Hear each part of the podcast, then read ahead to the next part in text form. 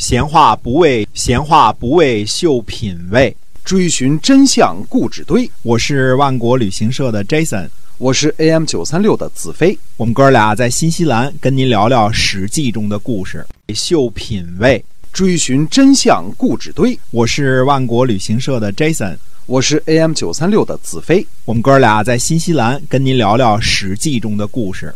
各位亲爱的听友们，大家好，欢迎呢回到我们的节目《史记》中的故事。我们在上集呢跟您讲了孔夫子啊周游列国十四年之后呢回到了家乡鲁国啊，今儿我们继续跟您讲回到鲁国之后发生了什么。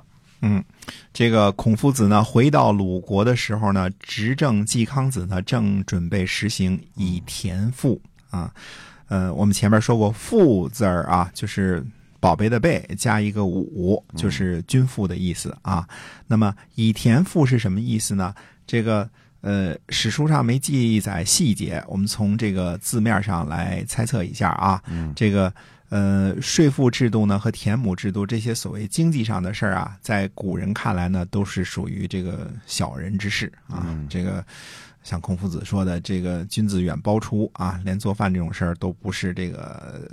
这个贵族们干的，贵族们就是坐而论道啊，就是谈论一下这个重要的事情啊。这个厨师现在多好的职业呀，对吧？是，对吧？嗯呃呃，我们这儿呢资料非常的少啊，我们先说说这个这个知道的一些啊。就周礼呢，我们再重复一下这块啊。周礼呢，呃，规定呢说九夫为井，四井为邑，四邑为丘，四丘为殿。那么每户人家呢授田百亩，这事儿我们也以前说过啊。这个周的一亩呢，相当于今天这个周的这个一百亩呢，相当于今天的二十几亩。嗯啊，这个一户人家的这个呃收成，那么九户人家种的田收成的九分之一呢为税，这就是所谓的井田制啊。但是历史上真正关于井田制的记载呢，非常非常之少啊，没有什么太多的这个这个详细的资料啊。那么九户是一井，对吧？一邑呢三十六户，四四井为邑嘛，对吧？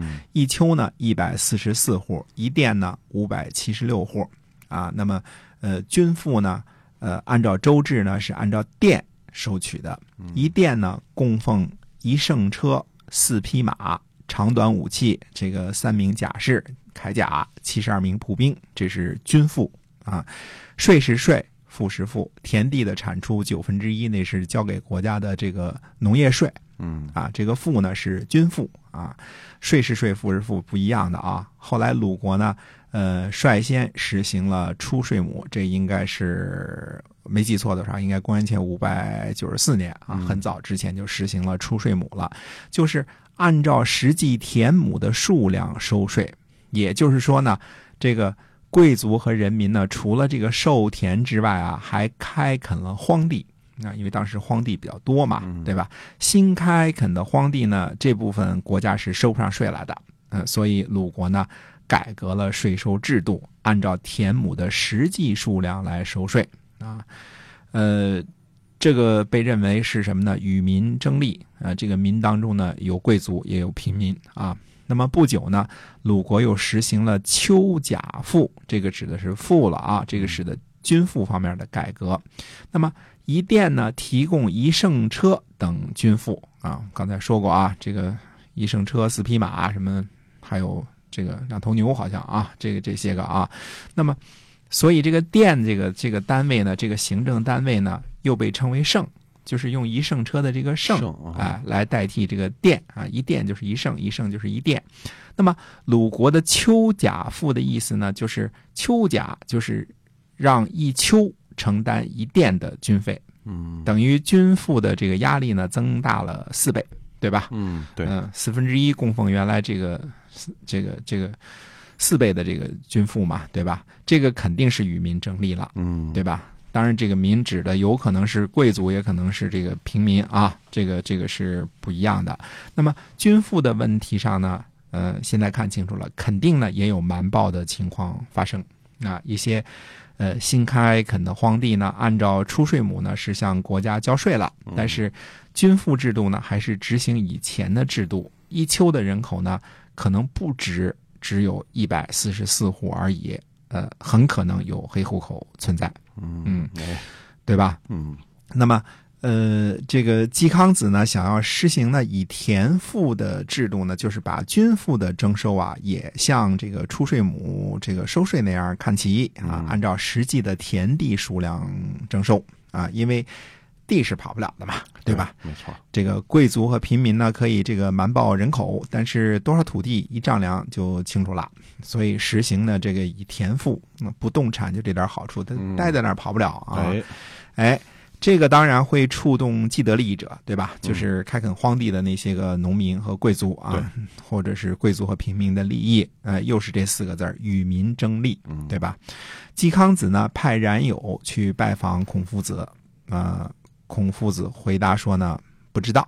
嗯。啊、就是怎么收税这些事儿不知道，一共去访问了三次，最后说呢说先生是国老，这是我们第一次看到这个孔夫子在鲁国的这个尊称啊，叫国老，国老啊嗯国家的这个宝贝啊。嗯。说先生是国老，等待您的意见呢做事儿，为什么您不说话呢？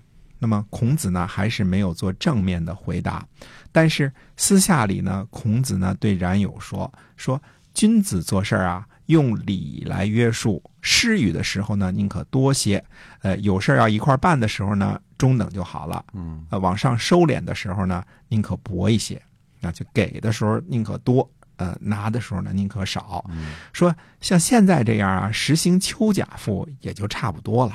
如果不按照礼来约束呢，贪得无厌，那就算按照田亩来收，将来呢又会不够。嗯既然季孙先生要施行这个法，但是周公的典章还在，呃，干嘛来问我呀？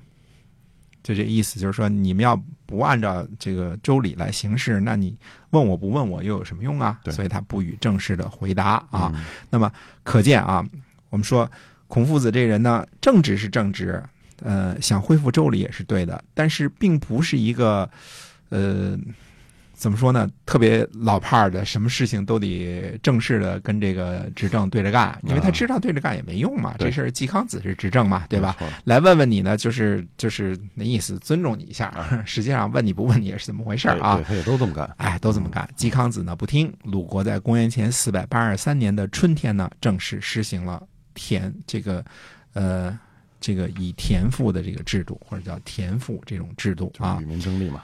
哎，对的。那么《礼记》中记载呢，还记载一件事儿，说孔子呢路过泰山之侧，有妇人呢在哭，孔子呢在旁边儿听，就让子路呢去问，嗯呃，说好像您这个忧患很重啊。妇人就回答呢，说以前我的舅舅死于老虎，后来我的丈夫呢死于老虎，现在我的儿子又死了。那孔夫子就问说，那为什么不不离开这地方啊，搬走得了，对吧？这地方老闹老虎。那么妇人回答说呢，说这里没有苛政。孔夫子呢就对弟子们说：“小子治之，嗯苛政猛于虎也。”就是说呀，这个翻成现代话叫什么？徒儿们都听好了啊！小子治之啊嗯，这个这个小子不是骂人的啊，就是就是后生的意思啊。苛政比老虎还可怕呢。那么孔夫子呢是一向反对横征暴敛的，认为贵族和国君呢差不多就得了，对吧？那么。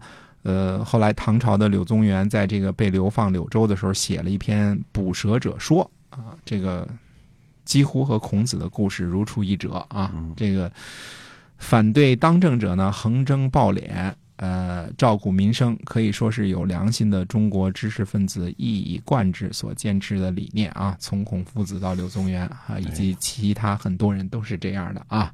这个不贪啊。不只是看自己的这个能赚多少啊，这是中国知识分子的良心所在啊。对。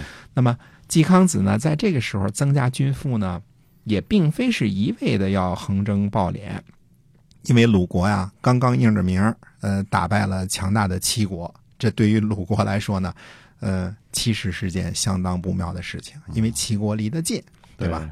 吴国呢虽然支持他呢，呃，离得远，哎，远水解不了近火嘛。哎，远水解不了近火，对的。嗯哎，那么现在呢，我们看这个这个各国之间的关系呢，好多时候就跟晋国没什么事儿了啊。嗯现在开始看新霸主吴国的了。那么，到底这个新霸主吴国会不会有什么作为呢？那么接下来的时间呢，啊、会跟大家接着说。好的，所以啊，今天我们这个《史记》中的故事呢，先跟大家就分享到这儿了。感谢您的收听，我们下期再会。再会。